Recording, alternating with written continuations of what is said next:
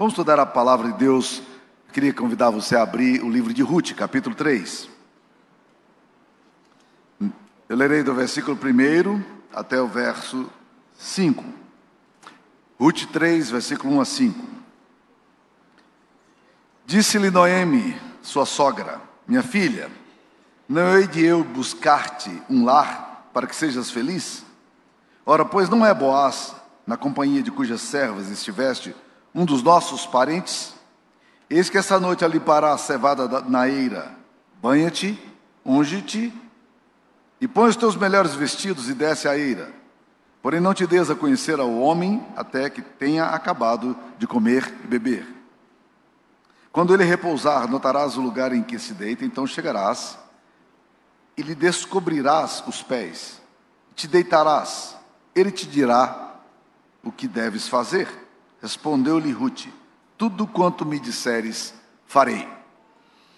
Eu tenho pregado já uma série de sermões no livro de Ruth, tentando mostrar para os irmãos que o livro de Ruth ele tem que ser lido é, de uma forma compacta, porque ele mostra uma unidade literária. As narrativas bíblicas nos ajudam muito a entender teologia. Muitas vezes a melhor forma da gente entender a soberania de Deus, por exemplo, é olhando a história de José, a história de Daniel, como se torna mais fácil compreender doutrinas, elucubrações, princípios e concepções, valores, quando nós olhamos a vida. O livro de Ruth é assim. Ele abre um leque para a gente poder entender é, como é que nós precisamos observar a nossa própria história, a nossa vida. E a narrativa de Ruth, ela é fundamental para nós. Eu disse a vocês que o livro de Ruth, ele pode ser dividido em quatro capítulos, como eles são divididos aqui, e cada um desses capítulos trazendo uma ideia. Quando você lê, lê o capítulo 1 de Ruth, você tem a impressão de que a vida é uma tragédia. As injustiças batem a porta, a falência, a dor, as perdas, e você começa a acreditar que parece que Deus não tem nenhuma, nenhuma percepção do que está acontecendo e Deus não está muito preocupado com o que te acontece. E, eventualmente, você pode até desenvolver uma má compreensão sobre Deus e começar a se amargurar e reclamar de Deus. E no caso de Noemi, ela ficou tão ferida com tudo que lhe aconteceu, que ela se distanciou de Deus e ela começou a, a ver Deus como uma espécie de inimigo dele. Não é muito difícil pessoas crentes em Jesus começarem a ter uma concepção absolutamente errada do Deus das Escrituras Sagradas por causa das tragédias, por causa das perdas, por causa das dificuldades que enfrenta. Tome cuidado com o seu coração. Seu coração é enganoso, ele pode te trair. E a Bíblia diz que o nosso coração é enganoso, desesperadamente corrupto. Muito cuidado com a linha de pensamento que você começa a desenvolver. E Satanás vai sugerindo coisas na sua mente, e daqui um pouco você começa a olhar as perdas e a, as injustiças, e você começa a alinhar tudo isso aí, e somar tudo isso, e você perde a referência de quem Deus é na sua vida e na sua história. Quando você vai para o capítulo 2, você pode ter uma falsa impressão de que a vida é uma espécie de é, acontecimento casual, porque o capítulo 2, versículo 3 fala que casualmente Ruth, depois de ter vindo com a sua sogra de Moabe, entrou no campo de Boaz, casualmente. E nós podemos ter a impressão de que a nossa vida é uma espécie de jogo de azar, uma loteria, uma coisa de sorte. E a sorte e o acaso nos levam tremendamente a nos distanciar da concepção do Deus da Bíblia. Nós não temos na Bíblia sorte, nem acaso, nem casualidade, nem coincidência. O que nós temos na Bíblia é um Deus soberano, que conduz a história como Ele quer e está levando a história para onde Ele deseja levar. Então, tome cuidado. Porque quando você começa a acreditar que a sua vida é apenas um lance de sorte, você começa a perder a perspectiva da admiração e da compreensão de um Deus criador que está por detrás de tudo e que ama você, um Deus pessoal, um Deus da aliança, um Deus do relacionamento. Quando nós vamos para o capítulo 3, que é o que nós queremos estudar hoje, você pode ter uma outra ótica. E você pode colocar uma outra ótica, porque você lê o relato do texto, e eu vou só sintetizar o que aconteceu aqui. É, Ruth vai para o campo para colher ah, os estores da colheita, ela é uma mulher pobre, e ela entra dentro do campo de Boaz, que era um dos resgatadores dele, dela, e quando ela chega ali, aquele homem que era um fazendeiro rico, cobiçado, solteirão, ele fica doido com aquela mulher. Ele nunca pensou, de fato, seriamente em casar. Ele era um solteirão convicto. Mas agora, quando ele vê aquela menina diferente, ele fica querendo realmente ter um compromisso com aquela mulher. E a, a, Bíblia nos diz que ele então faz aquelas coisas próprias de homens apaixonados. Ela começa, ele começa então, como fazendeiro e empresário, a perder dinheiro, porque ele começa a deixar mais do que era necessário para que ela pudesse colher. E ela volta para casa com a cesta cheia de comida. E quando Ruth volta para casa e conta para Noemi que ela tinha sido muito favorecida por esse homem, Noemi, mulher vivida, esperta, olha a vida, olha para aquela situação e diz: Esse cara não vai sossegar enquanto ele não resolver essa parada contigo. Então, amanhã, você não vai como camponesa mais. Amanhã você vai colocar o melhor perfume que você tiver, vestir a melhor roupa que você tiver, e você só vai chegar à tarde, quando ele já tiver tomado um vinhozinho, depois da colheita, e aí você vai deixá-lo dormir, e você vai quietamente é, deitar-se aos pés dele, e você pode ficar tranquilo, que quando ele perceber que você está ali perto dele, ele vai ficar absolutamente louco. E foi exatamente o que aconteceu. Boaz acordou à meia-noite assustado com aquela mulher bonita do lado dele, impressionado com ela, e ele disse: ele disse: Minha filha, o que, que você está fazendo aqui? Ela disse: Não, você é um dos meus resgatadores. Ele disse: Ok, eu preciso resolver essa parada. E no outro dia cedo, ele está na porta da cidade, negociando com os anciãos para ficar e casar-se com aquela mulher. E casou-se com ela. Boaz se casa com Ruth. Agora o que é interessante é que quando você lê esse texto, você começa a pensar assim: cara, isso tudo aconteceu por causa da esperteza de Noemi. Noemi é uma mulher sagaz, ela percebe as coisas. E ela vê as coisas com muita esperteza, e por causa da esperteza ela foi bem sucedida. E você pode começar a acreditar que a sua vida depende da esperteza que você tem. E o problema é que quando você começa a olhar a sua vida sobre a ótica da, da esperteza, você começa a ter alguns problemas éticos que acompanham essa percepção e teológicos. Primeiro problema que vai acontecer com você é que a esperteza, e isso acontece demais, as pessoas que se julgam espertas demais, elas perdem a diligência. Elas param de ser disciplinadas, de fazer as coisas com, com mais afinco, com mais dedicação. Existem pessoas extremamente talentosas, mas que nunca progridem na vida porque elas acreditam que o talento delas é suficiente para levá-las onde elas querem. John Maxwell, um dos autores preferidos meus do mundo cristão, ele escreve muito sobre liderança e tem um livro maravilhoso. O nome desse livro é Talento Não é Tudo. Onde ele tenta mostrar que algumas das pessoas mais talentosas da história nunca se deram bem exatamente porque elas nunca foram disciplinadas e aplicadas na vida. A verdade, meus queridos irmãos, é que a única vez que sucesso vem antes de trabalho na vida é no dicionário. É o único lugar que aparece. Não tem jeito de você ter sucesso se você não tem trabalho. Trabalho é fundamental para a sua vida. Eu lembro de uma entrevista que eu assisti alguns anos atrás de um virtuose no piano. E as pessoas chegaram para ele, um cara entrevistando ele, disse assim: Você se considera um gênio? Ele disse: Eu detesto essa afirmação de que eu sou um gênio. Ninguém sabe a quantidade de horas que eu gasto por dia treinando piano. Em geral, eu gasto cerca de oito horas de treinamento do piano por dia. E aí vocês vão me chamar, dizer que eu sou um virtuose, que eu sou um gênio.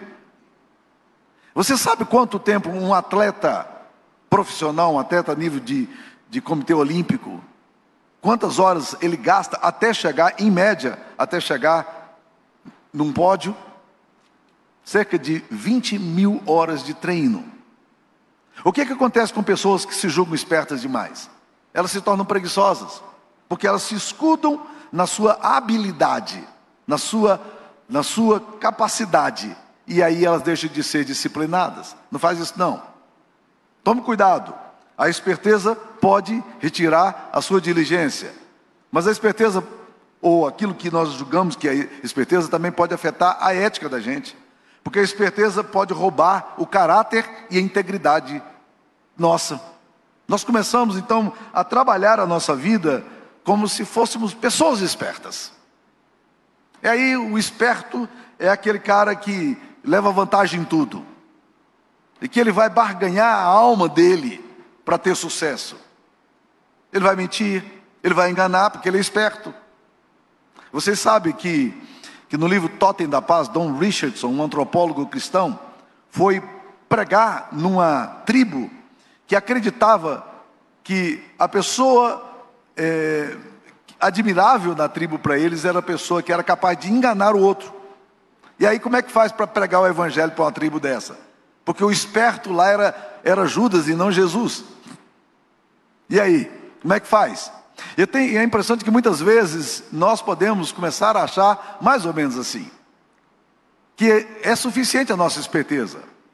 Um funcionário esperto, malandro, que está numa empresa e que pode aferir lucros de forma esperta. Isso pode ser um grande problema para o caráter e para a integridade. E meus queridos irmãos, o que Deus vai fazer da sua história, eu não sei. Eu não sei o que Ele vai fazer da minha, de ninguém.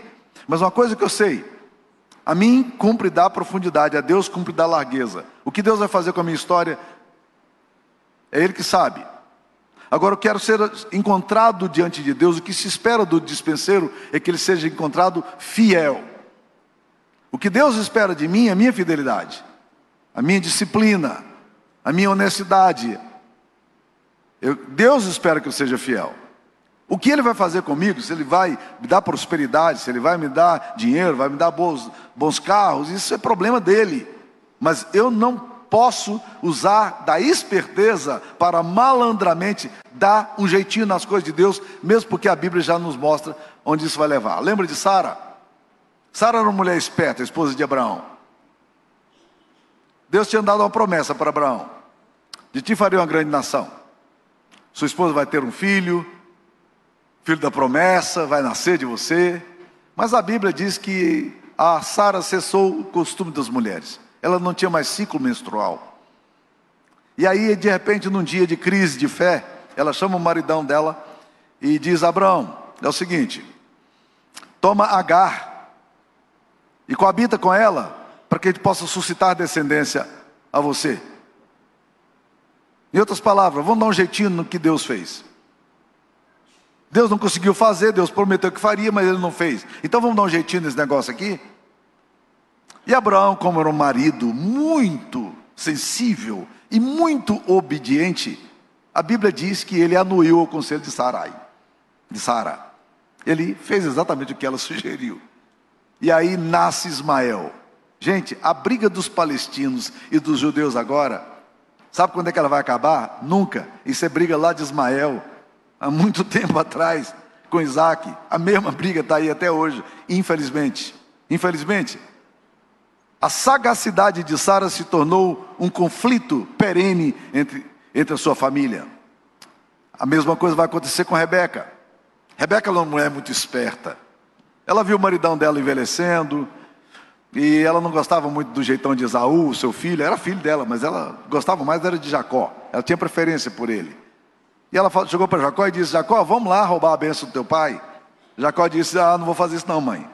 Esse negócio aqui é sagrado, bênção, é um negócio espiritual. Eu não vou roubar a bênção. Se Deus quiser dar, Ele vai dar, mas eu não vou fazer. Eu aprendi isso com a senhora. Ela virou para ele e disse: Cala a boca, faça o que eu estou lhe mandando, porque eu sou sua mãe. A gente faz muitas vezes essa, essa mesma coisa e essa mesma burrice. E o que, que diz a Bíblia? Que Jacó vai lá e engana o pai.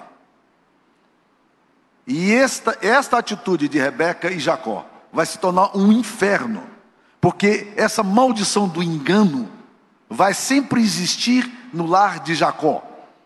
A disfuncionalidade, a neurose daquela casa ficam ali para sempre. Jacó engana, Jacó é enganado, os filhos enganam, os filhos mentem, os filhos vendem irmãos, vai virando um, um caos. E se você ler Gênesis 30, os relacionamentos neuróticos que você tem ali não parece ser relacionamento de uma família cristã. Por isso que a gente diz que dois, dois crentes não formam necessariamente um lar cristão. Nós precisamos de dois crentes que queiram se arrepender, queiram se quebrantar, queiram mudar de vida, queiram reconhecer seus pecados. Não gente que quer bancar o esperto. E foi isso um desastre, porque a esperteza pode roubar o seu caráter, a sua integridade. Toma muito cuidado. É bom ser, ser uma pessoa inteligente, é bom ser uma pessoa que saiba investir bem na vida, aplicar bem os recursos que Deus te dá, mas tome cuidado para que o seu caráter não se comprometa em nenhum momento por causa da sua esperteza e malandragem. Porque isso pode te roubar o teu caráter e pode te roubar a alma. Uma outra coisa que acontece quando a esperteza começa a dominar a vida da gente, ela tira a dependência de Deus. Você começa a acreditar que as coisas não dependem de Deus, mas dependem de você. E eventualmente até parece que, os, que o seu sucesso está relacionado à sua habilidade.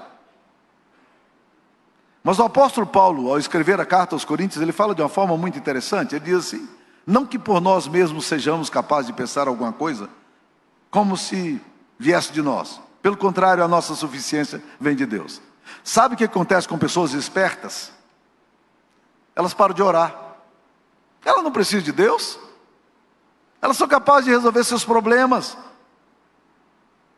Elas não precisam se ajoelhar. E com isso você vai tirando o quê? A capacidade de adorar a Deus e de se humilhar diante de Deus. Tá muitas pessoas espertas aí, mas que não estão quebrantadas aos pés de Cristo.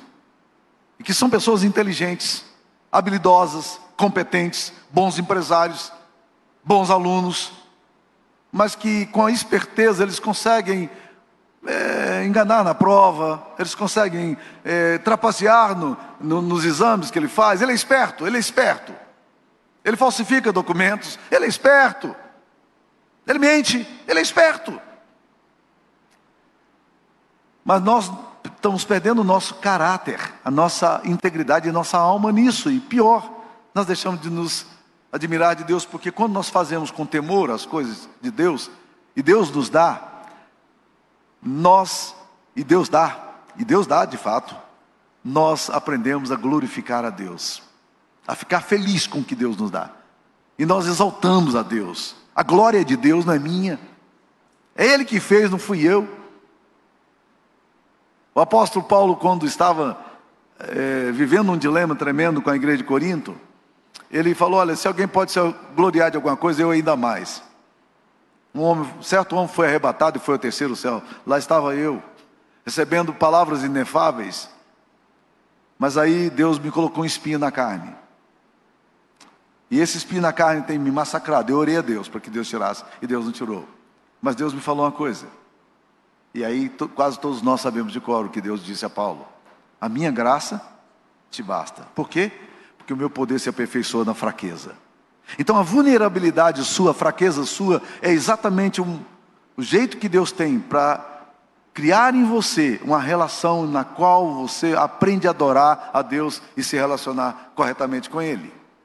Tem muita gente esperta que não sabe mais orar. Tem muita gente esperta que não sabe mais cultuar.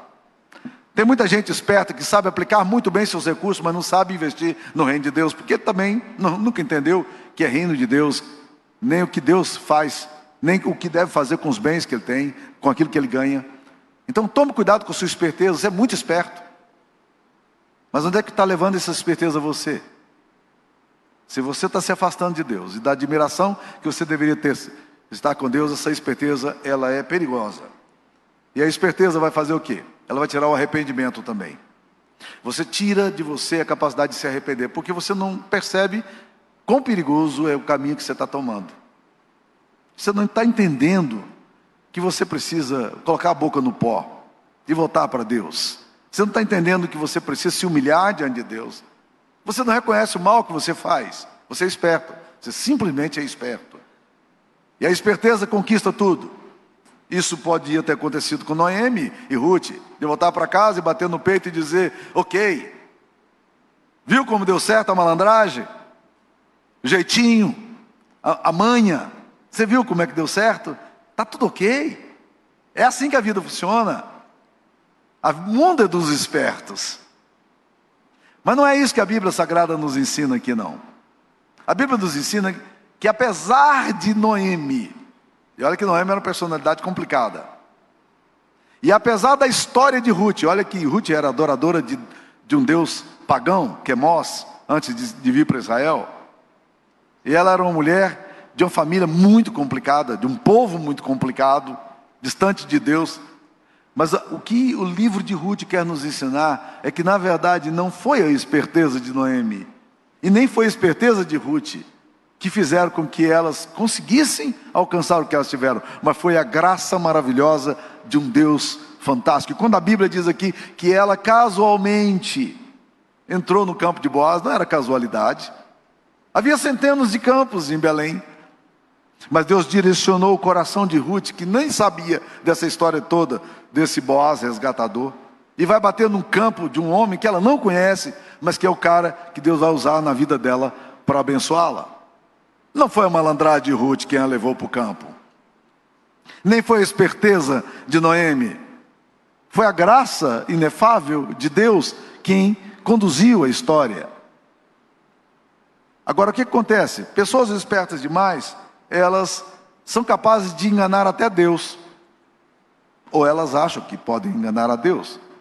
Elas podem fazer confissões pela metade, porque aqui eu apazigo a Deus, elas criam mecanismos religiosos de reparação, de tentar, por exemplo, fazer determinados gestos, gestos espirituais, para impressionar a Deus, que não se impressiona com, com essa malandragem sua, e tenta fazer uma espécie de meia-culpa e sem arrependimento, porque continua no pecado. E eu queria dizer a você, meu querido irmão, que, que nós precisamos de fato começar a entender de que não é a esperteza que vai nos resgatar, é a obra de Deus. Eu não sei quantos de vocês é, são da época do Bareta. Ixi, aí agora fui longe, né?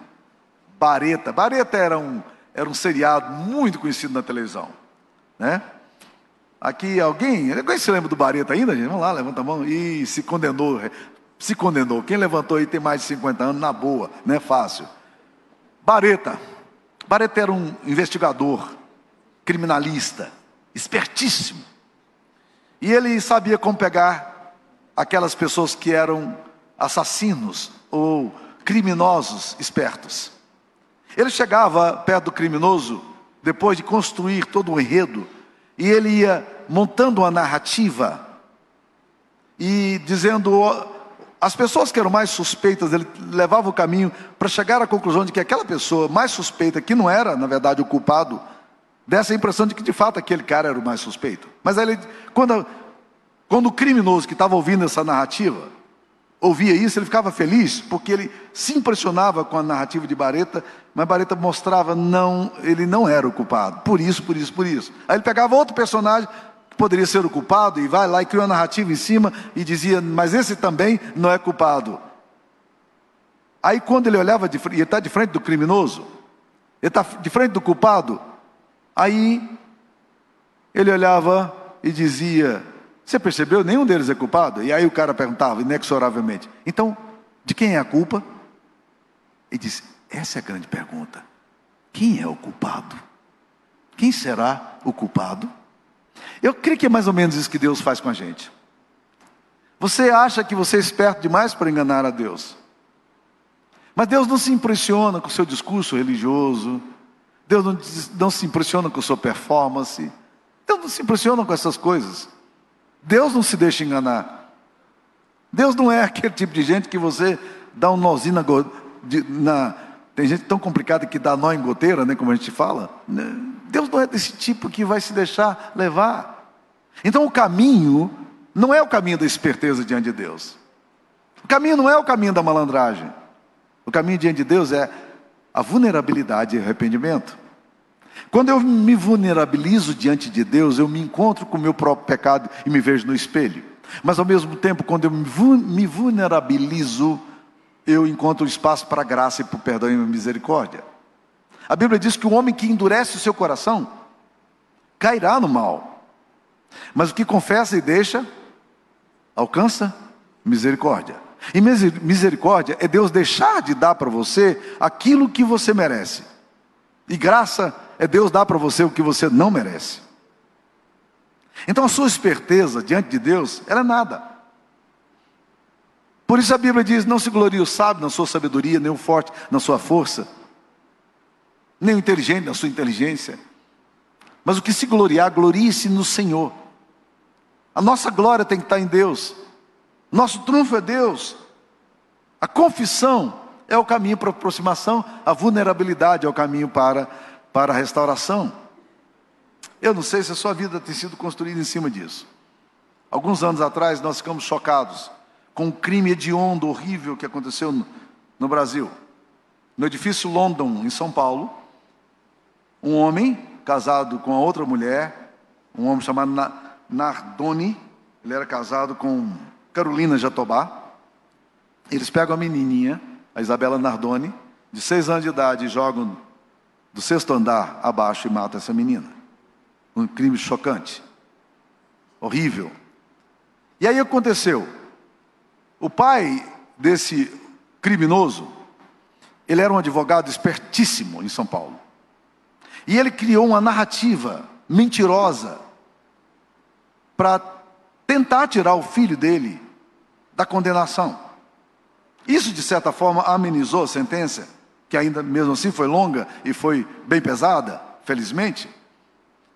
Mas quando eu vi aquela narrativa do avô, esperto, tentando defender o filho criminoso de um ato tão bizarro e hediondo quanto esse, eu pensei no meu coração, ele, ele não entendeu. Ele não entendeu. A grande prisão que esse homem vai ter o resto da vida é a prisão da consciência. Esse que é o grande problema. Dez vezes ele ir para a prisão, mas a consciência dele ficar livre. Que ele fique muitos anos na prisão, mas que seja alcançado pela graça de Deus. Então eu acho que a esperteza às vezes confunde. O que é liberdade? O que é beleza? Meus queridos irmãos, Jesus não foi esperto a ir para a cruz. Não. Ele foi submisso. Ele foi obediente. A palavra-chave de Jesus não era ambição, era obediência. Ele não foi esperto. Ele disse a Pedro: Pedro, quando Pedro sacou da espada, Pedro, se eu quisesse, eu poderia requerer de Deus aqui doze legiões de anjos. Cada legião de anjo, se considerarmos legião romana, tinha 6.100 soldados. Um, um único anjo lá no Antigo Testamento matou 180 soldados numa noite só. Jesus poderia convocar o exército dos céus. Ele não fez, ele não foi esperto. Quando você vai para Israel e você olha o ribeiro de Sidron, o monte, o monte de, das oliveiras, onde Jesus esteve chorando e orando a noite inteira antes de ser pego, se Jesus, com 30 anos de idade, ele desse uma investida, ele fizesse uma maratona rapidamente, e ele tinha energia para isso, porque ele andava muito a pé, ele poderia simplesmente descer, era assim que se faziam os fugitivos, era só subir o, o, o Monte das Oliveiras e já começa o deserto da Judéia e ninguém iria atrás dele. Jesus não foi esperto. Ele foi para a cruz. Mas o que Deus requeria dele não era esperteza. O que Deus requeria dele era obediência e submissão. É isso que a palavra de Deus nos ensina sempre. Não precisamos ser bobos, nem tolos, nem ingênuos, nem simples. A Bíblia diz que os simples passam à frente e sofrem a pena mas os sábios veem o mal e se esquivam. Não é, não é desse, desse simplismo tolo que eu estou falando, de ser uma pessoa ingênua. Não, não é disso. Mas não acredite na sua habilidade para ir para o céu, e nem acredite na sua habilidade para dar, para enganar a Deus. Não. Confissão é o caminho da cura. Confissão é o encontro nosso com a cruz. Confissão é a nossa alma derramada diante do Deus que faz todas as coisas pela palavra do seu poder. O Deus perdoador, que sabe exatamente quem você é, mas que amou você, assim como você é. É assim que nós vemos no livro de Ruth. Noemi é muito complicada. Noemi estava de mal com Deus, mas ainda assim, Deus olhava para Noemi e dizia assim: Puxa vida, seria tão mais fácil se a nossa relação fosse leve, mas você transformou isso numa coisa tão pesada. Mas mesmo assim, eu, eu não vou deixar de amar você e cuidar de você. E Deus cuida de Noemi, cuida de Ruth e surpreende a todos nós com essa narrativa bíblica e histórica maravilhosa. Como é que está o seu coração hoje? Que tal o arrependimento hoje? Que tal confissão hoje? Vulnerabilidade. Não esperteza e malandragem. Isso não engana os céus. Mas um coração contrito e abatido, Deus não desprezará. Ore no seu coração, vamos orar? Ó oh Deus querido, nós queremos te pedir que o Senhor alcance o nosso coração, as nossas vísceras, os nossos segredos e os nossos medos, as nossas tentativas, ó oh Deus, de construir alguma coisa que não esteja dentro do teu propósito. E achar que qualquer coisa que nós façamos pela mão e pela carne nossa serão suficientes. Ó oh Deus, dá-nos a dependência do Senhor. Dá-nos encantamento pelo Senhor. Dá-nos, ó oh Deus, uma alma derramada e surpreendida pela tua graça e misericórdia. Em nome de Jesus. Amém.